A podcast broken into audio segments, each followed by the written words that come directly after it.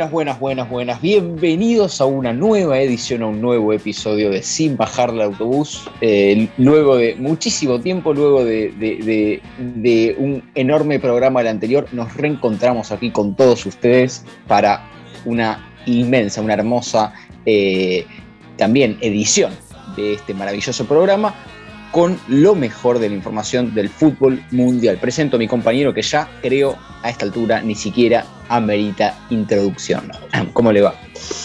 Todo bien, todo tranquilo, la verdad muy contento después de una semana sin programa, si no estoy mal, no, sin vivo, sin vivo en la semana, eh, la verdad muy contento de volver. Hoy, hoy creo que los temas que pusimos, la música que pusimos eh, es de la mejor. Exactamente, y no solo eso, porque es cierto que va a ser difícil superar musicalmente el programa anterior, no solo la música es muy buena, sino que también tenemos buenas columnas. No sé por tu parte, pero la columna de fútbol y rock, como siempre, como cada principio de mes, está muy cargada hoy. Así que hay motivos de sobra para quedarse escuchando hasta el final para que la audiencia no renuncie y saque este maravilloso programa, sino que se quede, que banque, que lo mejor está por llegar. Tenemos un programón recontra cargado de información, recontra cargado de archivo. Eh, por supuesto, aclararle a la gente que el día miércoles vamos a tener eh, justamente la vuelta de los vivos a las 3 de la tarde vía Instagram, así que se pueden ir sumando y justamente por eso decía también en la introducción que había pasado mucho tiempo, porque no tuvimos el vivo de miércoles anterior. Así que prendidos ahí, atentos con nuestras redes sociales, nos pueden escribir porque vamos a tener también en la semana interacción con ustedes. Bien, ahora sí, eh, saliendo de lo aburrido, vamos a arrancar con lo formal. Vamos a volver al debate de River, de Boca. Te paso la pelota para que nos cuentes sensaciones, principalmente del conjunto Geneise que enfrentó ayer a Defensa y Justicia. Bueno, Boca jugó de local en su cancha en la bombonera y a los 7 minutos del partido la posesión estaba 90-10 en contra. Así es, así como escuchan, la posesión estaba 90-10. Boca había dado 27 pasos en 10 minutos de partidos, perdía 1 a 0 en su cancha contra un equipo sumamente superior en cuanto a juego, porque de nombre es sumamente inferior. Boca cada vez eh, peor en cuanto a juego extraña demasiado a Cardona, extraña demasiado Cardona. Creo que no le está favoreciendo tampoco la formación nueva que está implementando de la 3-4-3. Creo que Boca necesita eh, alguien de juego. Justamente lo mejor pasó cuando entró Mauro Zárate, que le dio la victoria a Boca, que yo creo que el hincha de Boca no lo festejó tanto por el presente del equipo. O sea, si te das cuenta, el penal, eh, perdón, el penal no, el primer gol que hace Boca Tevez ni siquiera sale a gritarlo, vuelve a, la, mitad de la cancha recontra recaliente. En el día del cumpleaños de Boca, a sus 116 años, no le hizo honor a la camiseta, Boca jugó pésimo, paupérrimo, jugó muy mal. Eh, no puede ser que en tu cancha la posesión esté 90-10, te metas atrás como un equipo chico. Eh, pésimo de Boca que Menos mal que ganó porque si no hubiera sido una catástrofe total, tanto en los medios como en la tabla, como en todos lados. Justamente hoy eh, sale a hablar eh, Juan Román Riquelme a las 7 de la tarde, así que no se lo pueden perder. Eh, a ver qué dice, qué preguntas le van a hacer. Muy expectante a eso y a ver si qué dice, ¿no? Sobre, bueno, sobre Pergolini, sobre el actual presente de Boca. Veremos. Bueno, muy interesante este análisis que recién hacías. Comparto acá 100%, 100% eh, en esto porque pienso que Boca tranquilamente podría no solo haber empatado, sino también haber perdido.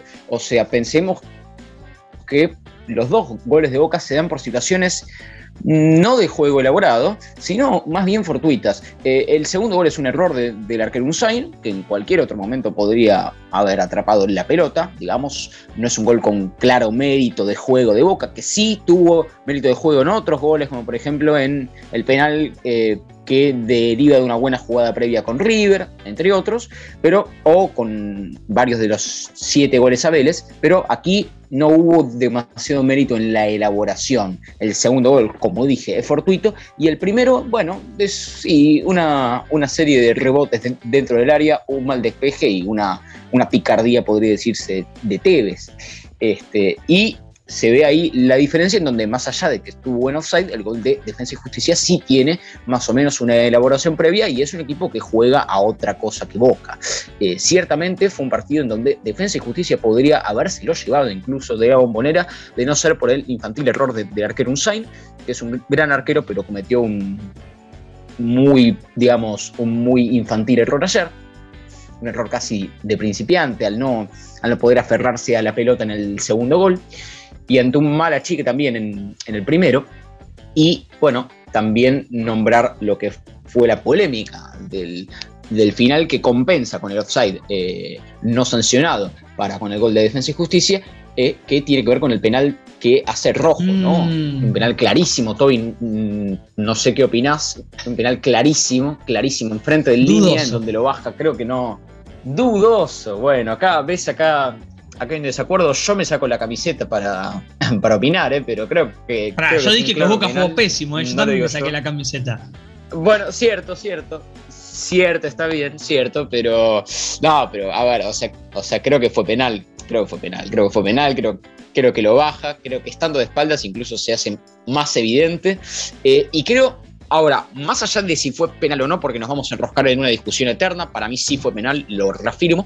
Eh, creo que aún así, por ejemplo, Marcos Rojo no está mostrando un buen nivel. Creo que esto sí es bastante claro y no admite demasiada discusión. No sé qué opinás. Justo ayer le decía lo mismo a, mi viejo que estábamos viendo junto al partido, eh, dije exactamente lo mismo. Boca, eh, Marcos Rojo no está demostrando un nivel como lo es su nombre, ¿no? Como un jugador de, selección, de mundiales, de Europa. Me parece extraño lo de Zambrano que siga jugando en el primer equipo de Boca.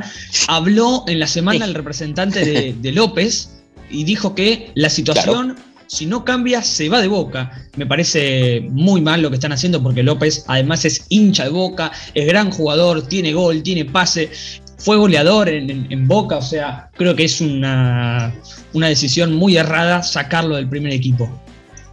Absolutamente de acuerdo, es incomprensible eso que hace Russo y bueno, eh, nada, como bien decías, lo de Zambrano se hace notar, ¿no? No es un jugador que rinde casi nunca por encima de los 5 o 6 puntos, entonces eh, comparto con vos y no entiendo esa, esa decisión de Russo. Por otro lado, vos bien decías, este, el, conjunto ruso se mete demasiado atrás y resigna la posesión a jugadas un poco aisladas, como las del gol de Tevez, ¿no?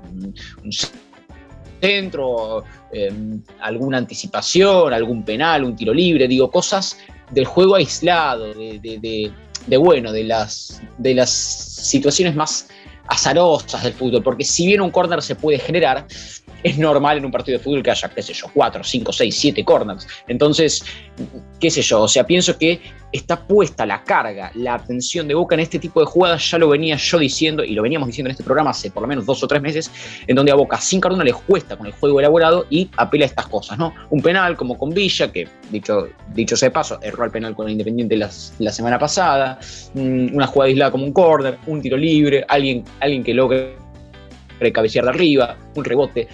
A ver, es un proyecto que a Boca le puede funcionar uno, dos, tres partidos, pero no puede ser sostenible a largo plazo. Necesito urgentemente un jugador que le ordene un poquito más el medio campo. No sé qué opinas, estoy tácticamente, de qué modo lo ves a Boca y qué harías vos, o sea, qué tocarías en el equipo para darle ahí algún cambio en, en la media cancha principalmente. Bueno, yo creo que el mediocampo de Boca no está marcando, no está dando juego y no está solucionando los problemas que necesita Boca, que son el pase, ¿no? El pase a Cardona o el pase a Zárate o el pase a Villa. Que solamente eh, que son los pelotazos largos de Izquierdos o de Zambrano o de Rojo o el que esté en la defensa, se saltea a la mitad de la cancha y no hay pase. Creo que Campuzano no está en un buen nivel, creo que Medina no está en un buen nivel y cuando entraron ayer Varela y Almendra, Boca solucionó un poco sus problemas. Almendra casi hace un golazo de mitad de cancha. Eh, creo que Almendra de a poco raramente se está ganando el puesto, aunque yo no, no, no lo veo como un jugador para Boca, se está ganando el puesto, eh, el pibe Varela también, Medina y Campuzano no están rindiendo en un máximo nivel, Campuzano está haciendo faltas muy tontas, ayer también tuvo que ser expulsado, eh, eh, lo mismo le pasó con Independiente, lo mismo le pasó con River, creo que es un jugador que está sobreexaltado en algunos momentos y que no rinde. Bueno, estoy de acuerdo con el análisis. Comparto en realidad casi todo, excepto lo del pibe almendra. A mí sí me convence. ¿eh? Pienso que a mí sí me gusta y el pibe Medina yo lo dejaría también porque pienso que si bien no es eh, Maradona, es un tipo que por lo menos por ahora ha rendido y ha mostrado algunos rendimientos incluso por encima de la media del equipo que repito, rara vez pasa los 5 o 6 puntos el equipo, ¿no? Entonces, bueno, pienso que Medina y Almendra yo sí eh, les tengo un poquito más de, confianza, ¿no? Incluso como hincha de River, digo, como, como espectador del fútbol. Bien, para que no sea tan larga la columna, vamos a pasar ahora, si, te parece, a lo que es River, a lo que fue el encuentro de ayer. Eh, bien, a ver, eh, ayer tuvimos un encuentro en Sarandí en donde a mí me deja pésimas sensaciones. Voy a tratar de hacerlo corto. Eh, a ver, eh, pienso, que, pienso que declaraciones como las de Gallardo ayer lo único que hacen es nublar la realidad y escaparse de los problemas. ¿Esto quiere decir que yo me opongo al ciclo de Gallardo? Para nada. Sería un necio, un cínico, un estúpido. Eh, sin embargo, pienso que Marcelo Gallardo está un poco enseguecido con su plan de juego y cuando las cosas no salen, suele correr las cosas y me parece que le falta autocrítica a este River. Ayer, para quien no lo haya escuchado, el técnico de River declaró que, digamos, él se sentiría disconforme si su equipo no jugara nada. Es decir, más allá del desastre que vimos ayer en cancha, eh, para él el equipo jugó bien y tuvo buenas intenciones de juego.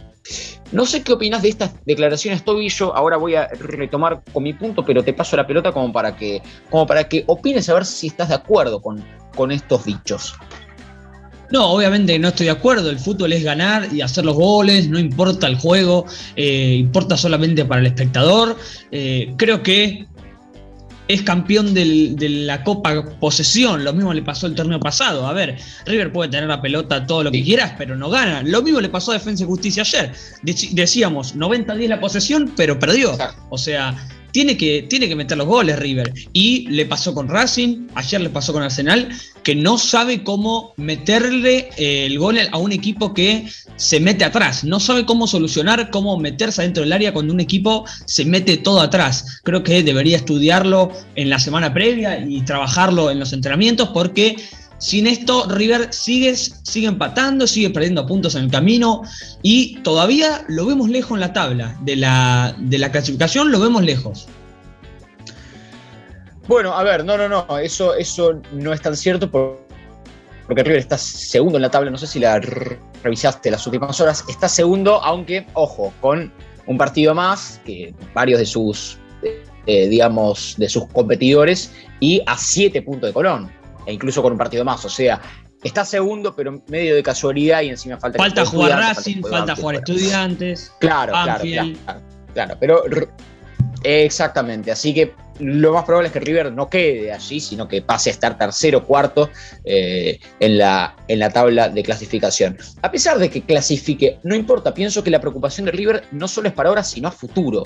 ¿no? Eh, retomando con lo que decía antes y ahora sí, yendo a lo que vimos dentro del campo de juego, vemos un River que, como bien decías, tiene la pelota, tiene la pelota, va, viene, pero es desprolijo y no es profundo. Tuvo la pelota, por ejemplo, durante todo el primer tiempo y, a excepción de un remate aislado de, la Cruz, de 30 metros, que pasó a un metro del palo, eh, River no exhibió ningún tipo de ataque. Entonces, y le, le pasó exactamente lo mismo con Racing. Entonces, River es un equipo que no no, no sabe penetrar cuando se le meten muy atrás, como vos bien decías. Sí, es un equipo que cuando le salen a jugar de, de igual a igual, te mata.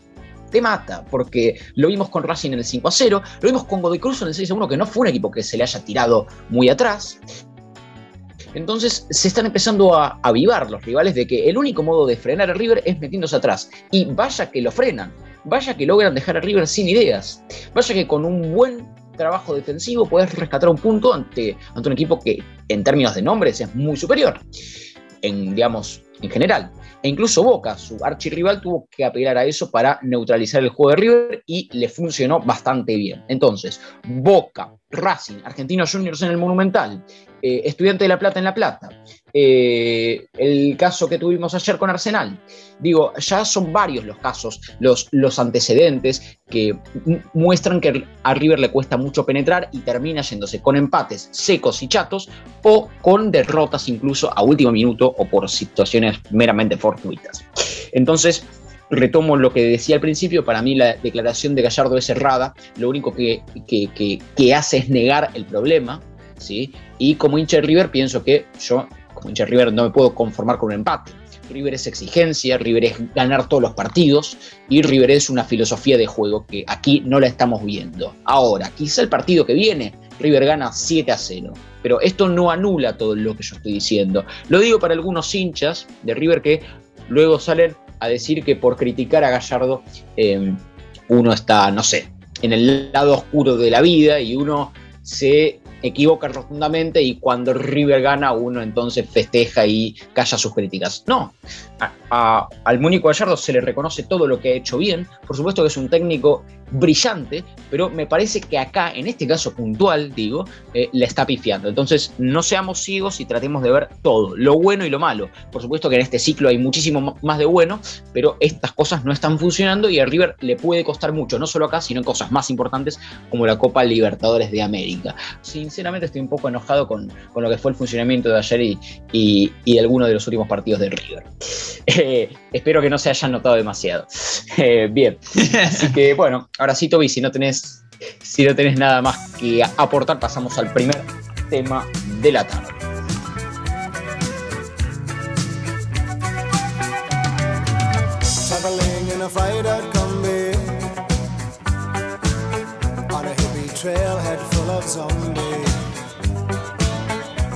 Strange lady, she made me nervous. She took me in and gave me breakfast. And she said, Do you come from a land down under? Where women go and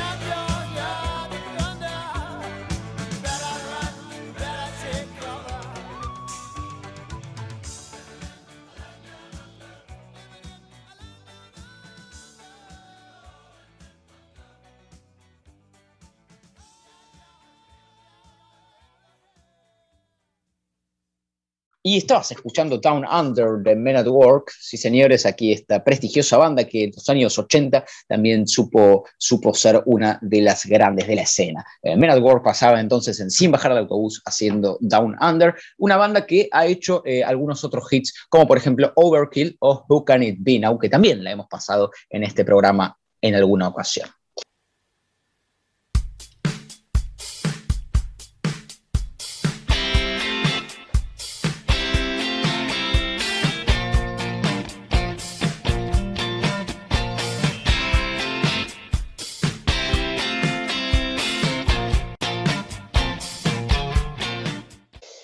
Bien, eh, cerrado este pequeño monólogo, esta pequeña descripción musical, vamos a entrar de lleno en lo que es la segunda columna del día de hoy, que tiene que ver con música y fútbol, con fútbol y rock, sí señores, que vuelve luego de un mes, eh, como, como está estipulado, la primera semana de cada mes, la primera emisión de cada mes tenemos esta maravillosa columna. Entonces, hoy me puse a pensar, me puse a repasar qué cosas no habíamos hecho ya en en fútbol y rock, porque sinceramente hemos hecho un montón de bandas, porque cada vez cuesta más conseguir, a ver para qué lado, cómo encaramos las columnas, y se me ocurrió que una de las grandes columnas, eh, perdón, una de las grandes bandas de la historia no fue nombrada en, en esta, digamos, en este programa, así que la quise traer y sinceramente me encontré con mucha y muy buena información, así que esténse atentos. Hoy en Sin Bajar el Autobús, los Rolling Stones y el fútbol, señores. Así es, esta mítica y de las más eh, grandes bandas de la historia, surgida en Londres, tiene aquí su espacio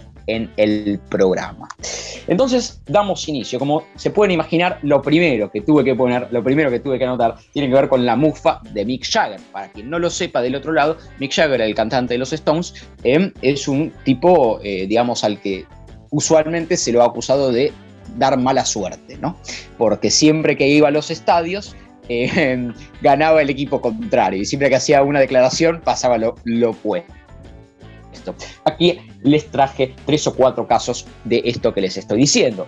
Por ejemplo, en Francia 98, Mick fue al palco inglés versus Argentina y su selección quedó afuera por penales. No sé si lo recuerdan allí algunos veteranos que estén del otro lado, pero Argentina le ganó por penales a Inglaterra. Luego, incluso del Mundial 86, le volvió a ganar a los ingleses y eh, con la excepcional y soberbia actuación de Lechuga Roa bajo los tres palos. Así que Mick Jagger, primera equivocación, en Francia 98 quedó afuera su selección cuando la fue a ver. Eh, segundo ejemplo, Sudáfrica 2010, 12 años después, dijo que la final iba a ser Portugal contra Inglaterra. El resultado, bueno, ambos quedaron eliminados en octavos eh, sin pena ni gloria, ¿no? Así que segunda equivocación de Mick. Y la tercera y más contundente para cerrar este mini, mini bloquecito dedicado a la mufa de Mick Jagger, tiene que ver con que eh, en Brasil 2014 dijo que apoyaba fervientemente a Brasil contra Alemania escucharon bien, a Brasil contra Alemania. El partido, como muchos saben y muchos recordarán, terminó 7 a 1 en contra. Así que, así que bueno, eh, eh, no es un tipo para los pronósticos. Mick Jagger, no sé, Toby, si querés decir algo y si conocías además esta mítica y famosa historia conocía el mito, lo uso y todo, así que me parece fantástico que lo hayas traído. Eh, obviamente hay fotos rondando editadas de Mick Jagger con la camiseta de River, con la de Boca, con la de Racing, de todo. Así que me encanta todo este juego de, mufas y de, místicos, y de mitos. Exactamente, y te voy a traer un bonus track, además de la mufa de Jagger, para ya pasar a la segunda sección de esta columna. Eh, el bonus es que en un partido eh, entre los Estados Unidos y Ghana. Ayer lo invitaron a ver el partido con el presidente Clinton en un palco, así que fue en los años 90, eh, con el presidente Clinton en un palco, y Estados Unidos perdió. Eh, una cosa incluso más grosa que las anteriores porque estaba ligado también a la diplomacia. Así que Jagger volvió a traer mala suerte incluso al lado del presidente norteamericano. Una cosa bastante divertida. Jagger por lo menos tiene cuatro antecedentes de ser mufa. Aquí lo ejemplifique en la columna. Bien, vamos a ir con la segunda historia que tiene que ver con algo insólito. Insólito que es que eh, los Stones fueron socios de Independiente. ¿Escucharon bien? Los Stones fueron socios de Independiente de Avellaneda. ¿Se acuerdan cuando yo les dije que John Lennon había sido por un segundo hincha de Racing cuando lo traje en la columna de los Beatles. Bueno, nos vamos a ver de enfrente. Los Stones, socios de Independiente, porque en el año 2009, eh, perdón, antes del año 2009, que ahí es cuando fueron borrados, eh, Greenbank, Daniel Greenbank, un empresario vinculado a los, a los medios de, perdón, a los, a la, digamos, a la música, ¿sí? a, la, a, los, a los shows, por ejemplo, que era uno de los que traía a las grandes bandas aquí a la Argentina, eh, los hizo socios, porque él era de Independiente, los hizo socios del club de Independiente de Avellaneda. Así que los Stones fueron socios de Independiente y escuchen esto porque es insólito, las dos cosas que vienen son insólitas. Eh, en 2009 el club los borró por morosos, es decir, por no pagar la deuda, eh, perdón, la, la cuota, sí, la cuota, por no pagar la cuota del club, los borró de sus filas y más insólito aún, la paradoja es que la barra brava de Racing, no sé si se acuerdan, tiene, entre otros apodos, más allá de la Guardia Imperial, por ejemplo, tiene como apodo eh, Racing Stones por su fanatismo por los Rolling Stones. De hecho, si se fijan, eh, una de las banderas de la barra de Racing, cuando aparece en el cilindro de Avellaneda, tiene un logo de los Stones. Y sin embargo, eh, los muchachos de Londres fueron socios de Independiente. Una cosa hermosa, sinceramente, una anécdota insólita que dudo que la gente conozca del otro lado porque es muy, muy desconocida y muy inédita. No sé si la conocía estoy y ya paso a la siguiente sección. No, no la conocía, la verdad que bastante extraño, nadie se lo esperaba, o por lo menos yo no me lo esperaba, tampoco lo había escuchado al pasar en ningún lado, eh, primera vez que lo escucho y la verdad que me encantó. Buenísimo, buenísimo, me alegro que te haya gustado, espero que a los eh, oyentes del otro lado también, pero esto no, no termina ni pretende ser una mague para terminar la columna. Todavía quedan tres datos hermosos para ya luego sí ir al cierre. Eh, pero quedan tres hermosos datos, como decía, y uno de ellos tiene que ver con Keith Richards, que es el guitarrista de los Stones, que quiso ser futbolista. Atención, este es un dato también poco conocido. Quiso ser futbolista e hizo inferiores como zaguero en el Brentford y jugaba de día y a la noche se iba a escuchar blues.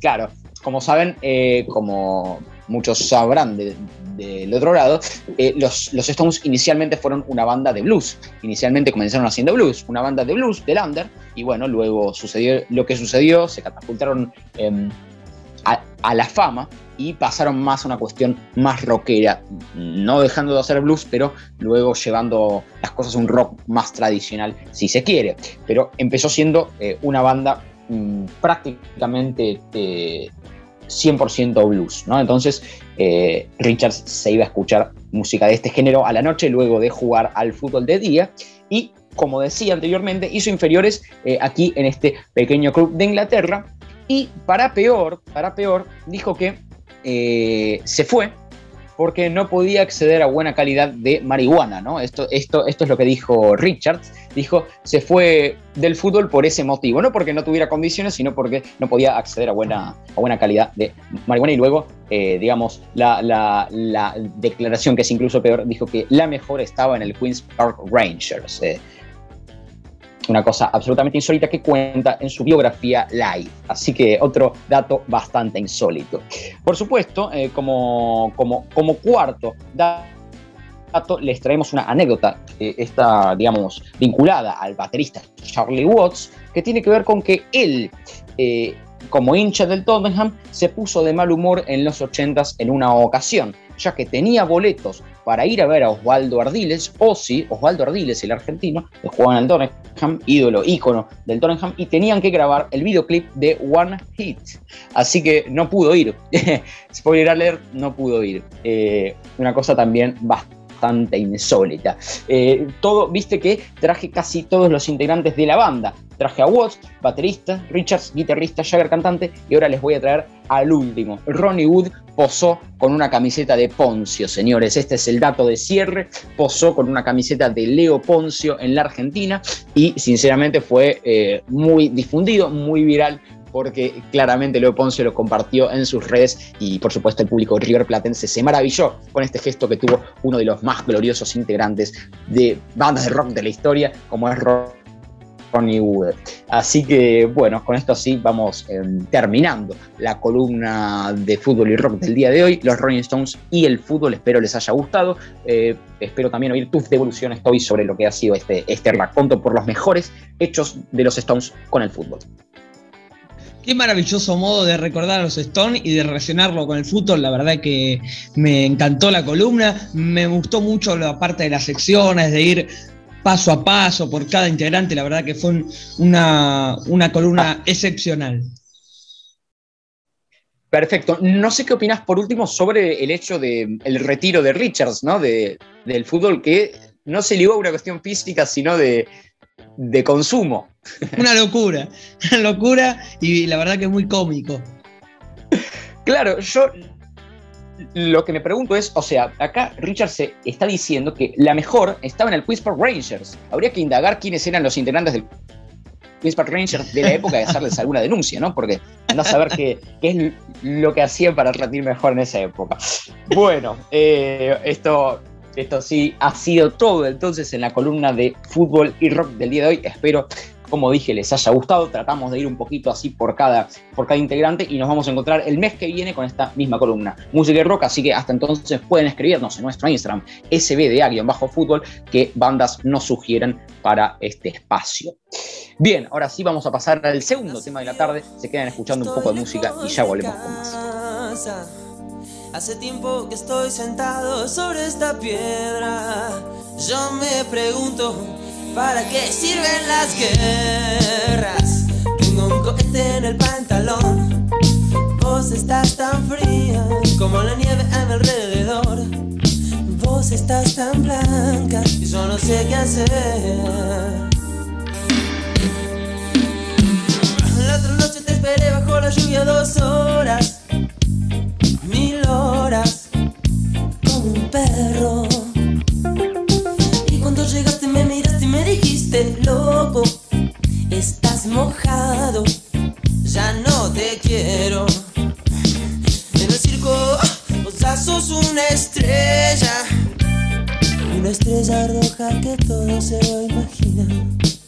Si te preguntan, vos no me conocías, no, no tengo un cohete en el pantalón. Vos estás tan fría como la nieve a mi alrededor. Vos estás tan blanca que ya no sé qué hacer.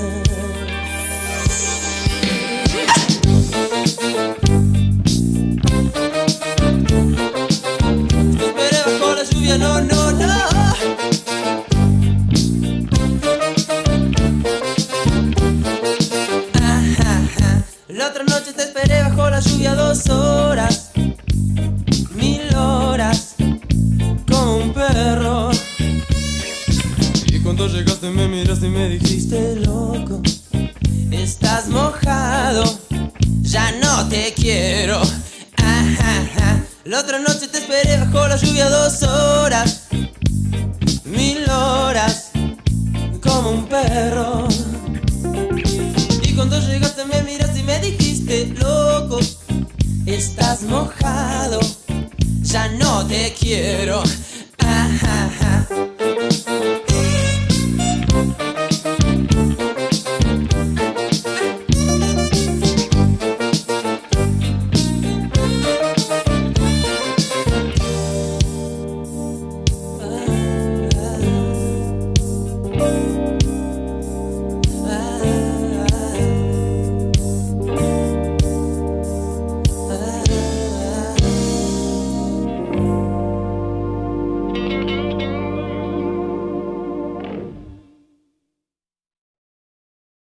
Y estamos escuchando Mil Horas de los Abuelos de la Nada, así es esta mítica canción de esta también mítica banda en la Argentina, un ícono del rock argentino en los 80, con, eh, con su líder Miguel Abuelo y también con otro de sus integrantes, Andrés Calamaro.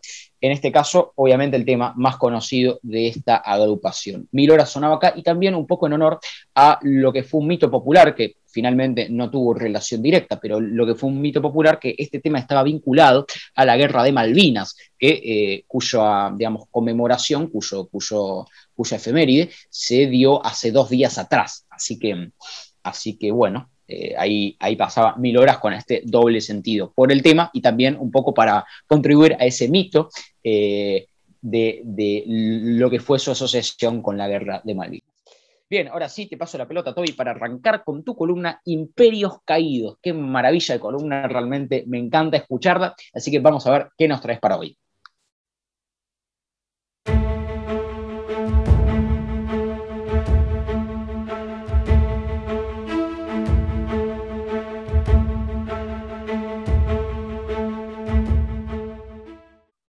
Hoy, en Imperios Caídos, les traigo el descenso del Manchester United.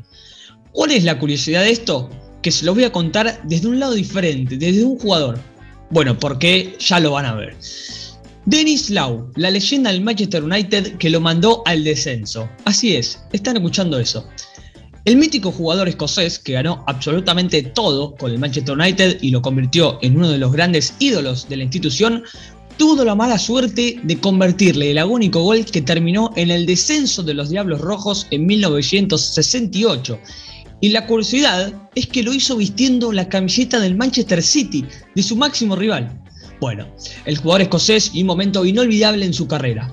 De ídolo consagrado con el Manchester United a villano por marcarle el gol agónico que condenaría al club de sus amores a la segunda división del fútbol inglés. La gran promesa del momento, Dennis Lau, dio sus primeros pasos en el Huddersfield para fichar en 1960 por el Manchester City. Su siguiente paso fue el Torino, donde nunca logró adaptarse a la forma del juego italiano y volvería a Inglaterra para hacer historia. Luego de su frustrado paso por el fútbol italiano, Lau volvió a Inglaterra en 1962, pero en esta oportunidad era para vestir la camiseta del otro equipo de la ciudad de Manchester, en United brilló junto a George Best y al inglés Bobby Charlton, formando una de las delanteras más recordadas en la historia del fútbol. Los tres jugadores fueron llamados en aquella época como la Santísima Trinidad. Con la camiseta de los Diablos Rojos jugó un total de 11 años y en esos años logró conquistar cuatro títulos. La Copa de Europa de 1968, dos ligas de Inglaterra y una FA Cup. Además, el mítico jugador escocés ganó el balón de oro en el año 1964.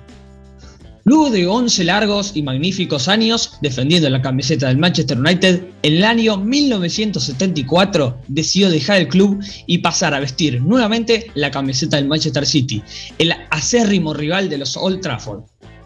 Dicho año fue muy malo para el United, llegando a la, a la penúltima fecha de la liga muy complicado y con el riesgo de perder la categoría, y por circunstancia del destino, para la última fecha cruzaría nuevamente a Lau y a los Diablos Rojos. Esta vez el delantero vestía la camiseta del City y esa tarde marcaría el gol más triste de su carrera. Faltando nueve minutos para culminar dicho encuentro y con el marcador igualado en cero, apareció Lau y con un golazo de taco condenaría al club de sus amores al descenso. El delantero obviamente no festejó ni gritó el gol. Es más, se sacaba a sus compañeros cuando lo fueron a abrazar. Era tanto pero tanto el dolor de Lau que se notaba desconsolado en el campo y de manera inmediata pidió el cambio porque no quería seguir jugando el partido. Pese a que el United logró marcar el empate, nada le sirvió porque tenía que ganar o ganar. Finalmente, los Diablos Rojos perderían la categoría. Aquel partido fue el último de Lau en la liga inglesa y la última temporada como jugador. Además, ese lamentable gol fue su último gol como profesional. Sin dudas que ese fue el menos deseado de los 300 que anotó a lo largo de la carrera. Cabe destacar que 237 fueron con la camiseta del Manchester United, lo que lo convierte en el tercer máximo goleador del conjunto inglés detrás de Rooney y Bobby Charlton. Pese a que mandó al club que le dio las mejores alegrías, el enojo de los hinchas fue momentáneo, ya que hasta el día de hoy sigue evidente en las afueras del mítico estadio de Old Trafford la estatua de los célebres tres delanteros que hicieron historia del grande club. Sin dudas que la historia de Dennis Lau con el Manchester United fue del amor al odio, pero con el tiempo ese odio se fue perdiendo y ganaron los gratos recuerdos del delantero que hizo historia en su época. Bueno, muy, muy bueno. Pienso que eh, tiene algún parecido con JJ López, aunque JJ no llega a ser un ídolo de River, pero tiene algún parecido, ¿no? Con, o sea, con esto del, del ícono que, va, dirige el club, que va, está en el club, digo, y, lo manda al descenso, ¿no? Eh, nada, muy interesante esta columna. Por supuesto, yo sabía que el United se había ido al descenso, no sabía tanto lujo de detalle. Por supuesto, conocía esta, digamos, esta delantera icónica con Bobby Charlton. Eh, pero, pero bueno, eh, realmente ha sido una muy buena columna y me has hecho acordar de algunas cosas que por ahí no tenía tan en claro. Eh, buenísimo, buenísimo. No sé si querés hacer algún aporte más o querés decirnos algo más que no, que no sepamos. Bueno, la verdad que me encantó hacer esta columna, fue, fue una, un, gran momento para recordar, eh, para, todos los ingleses que nos están escuchando, capaz estarán sufriendo escuchar esto, pero bueno, eh, lo lamento, había que traerla. Eh, fue un gran imperio caído de una manera muy particular que deberíamos haberlo traído hace bastante tiempo, pero lo, lo traje hoy. Me parece que tendríamos que hacer un SBDA con subtítulos, ¿no? Así es. Sí, sí, sí. claro, claro, un SBDA internacional. Así es. para que, claro, para que los hinchas del United puedan, puedan escuchar esta columna en, digamos, y entenderla, ¿no? Eh, también leyendo en su idioma nativo. No, pero muy, muy bueno lo que has traído hoy. Realmente rememorar esto es durísimo porque, bueno, el United es uno de los grandes clubes de la historia del fútbol y descendió, ¿no? Al igual que River, al igual que la Juventus, al igual que tantos otros que seguramente nos traerás para nuestro deleite en las próximas columnas. Así que muy, muy bueno. Y si eso fue todo, ahora sí vamos a pasar al siguiente tema.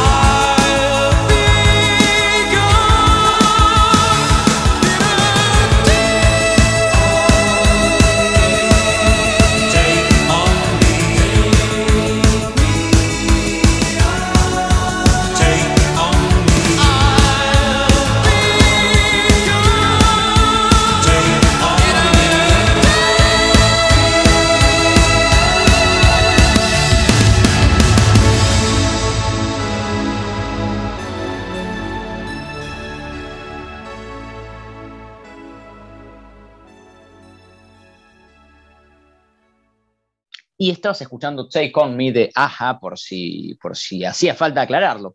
Este tema tiene 1.4 billones de reproducciones en YouTube, uno de los temas más escuchados de la historia, que resonó por todos lados y sigue resonando aún a día de hoy. Parece un poco tonto preguntarles, pero eh, no sé si conocían el tema del otro lado en casa. Para el que no lo conocía, que salga del termotanque en el que vive y venga a adaptarse a la civilización, eh, por favor. Bueno, eh, claro, ¿no? Porque digo, Aja, Take On Me, uno de los temas más populares de la historia, realmente una icónica banda también, aunque tampoco tuvo muchos temas conocidos, quizás un poco de esas bandas que tiene un tema importante y luego, luego digamos, se van un poco del mapa. No conozco ningún otro tema de Aja, no, no sé vos, Toby. Eh, no, no, tampoco. No sé si conoces algún... Ok, Ok, bueno, viste, viste, es como, es como que si existen otros temas conocidos, este es por lejos, por muy lejos, el más conocido. Es de esos, eh, digamos, de esas bandas que sobre todo en los 80 hicieron un tema muy bueno y bueno, y luego se fueron del mapa, ¿no? Básicamente, hazte la fama y échate a dormir. Bien. Eh, Take On Me de Aja entonces sonaba aquí en Sin Bajar el Autobús, trajimos un clásico nomás. Bien, ahora sí vamos a abrir este, este cierre, vamos a abrir este cierre, puede sonar un poco aparadójico, pero no lo es, abrimos el cierre entonces eh, en Autobús en esta edición con las efemérides de siempre, con las efemérides culturales y las efemérides deportivas. Te paso la pelota por tercera o cuarta vez ya en esta edición para que nos cuentes las noticias, las efemérides que tenemos para contarles. Bien, Hoy tenemos tres efemérides culturales. Hay dos que están bastante entretenidas. Hay una que no está, no es tan feliz, pero bueno. Un día como hoy, pero en 1954, River goleó a Lanús por 5 a 2 en el Monumental con cuatro tantos del uruguayo Walter Gómez en solo 22 minutos. ¿Cuál es la curiosidad? Bueno, que esa tarde, y al igual que De La Mata, con 18 años, debutó en Primera División Enrique Omar Sibori. El cabezón hizo 29 goles en tres temporadas y luego se marchó a la Juventus de Italia. Así es, y contarles a los que no lo sepan que la tribuna Siburi en la cancha de River se hizo en honor a, digamos, a su venta, ¿no? O sea, con el dinero del pase se construyó la tribuna eh, que era el monumental antes de, su construcción, tenía tres tribunas y la vista al río. Para el que no lo supiera, le comento ese dato. Interesante este efeméride nomás, el debut de Sibori y un triunfo de River, sinceramente no, no podía ser mejor.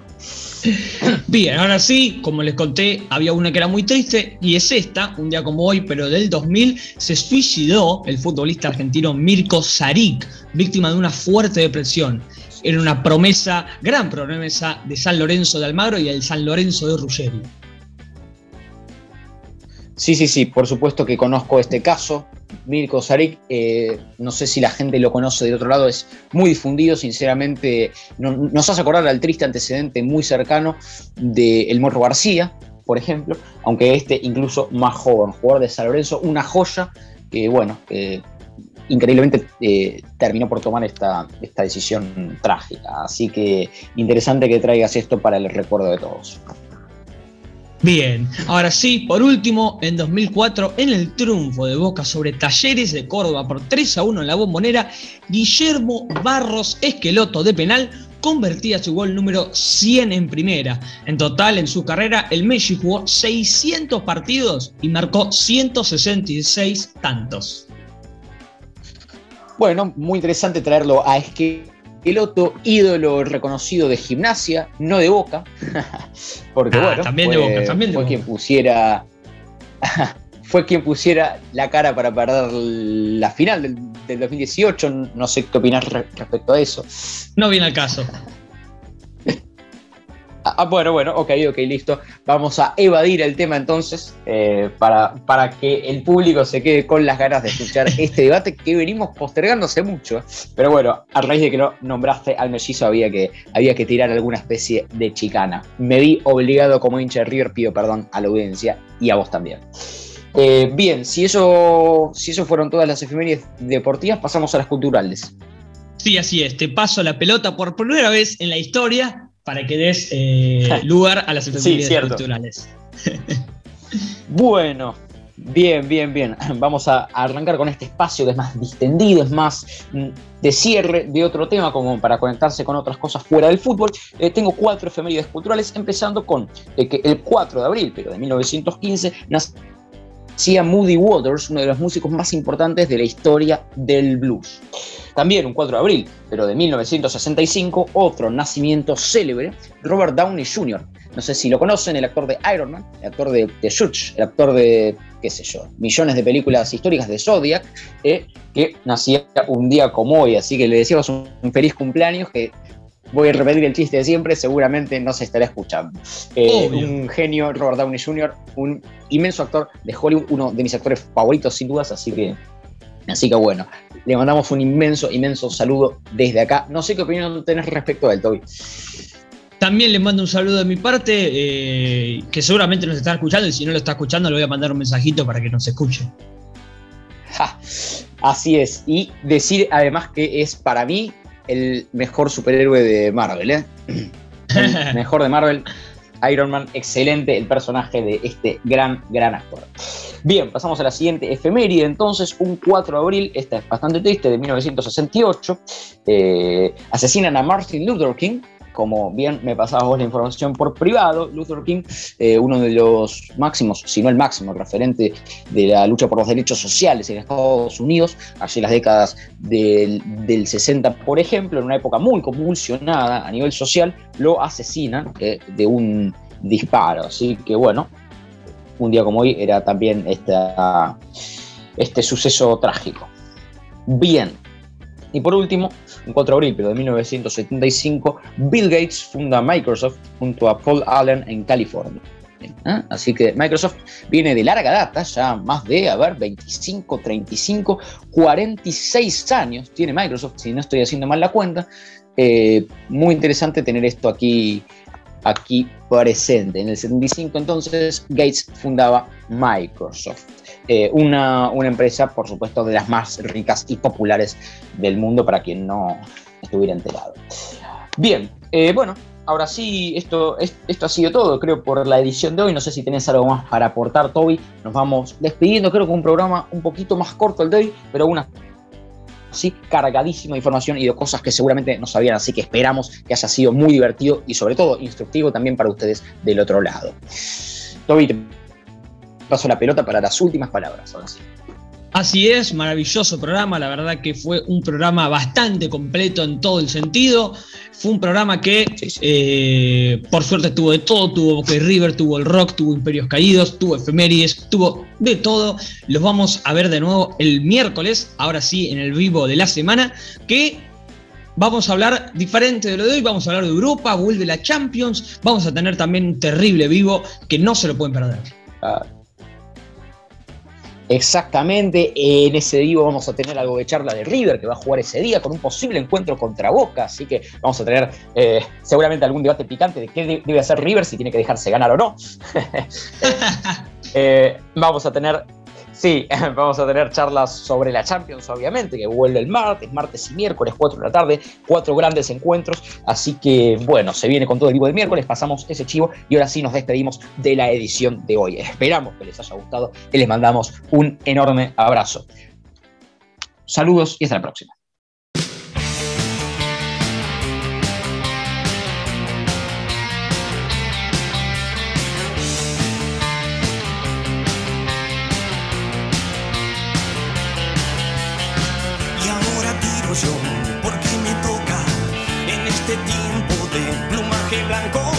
Un baño turco, en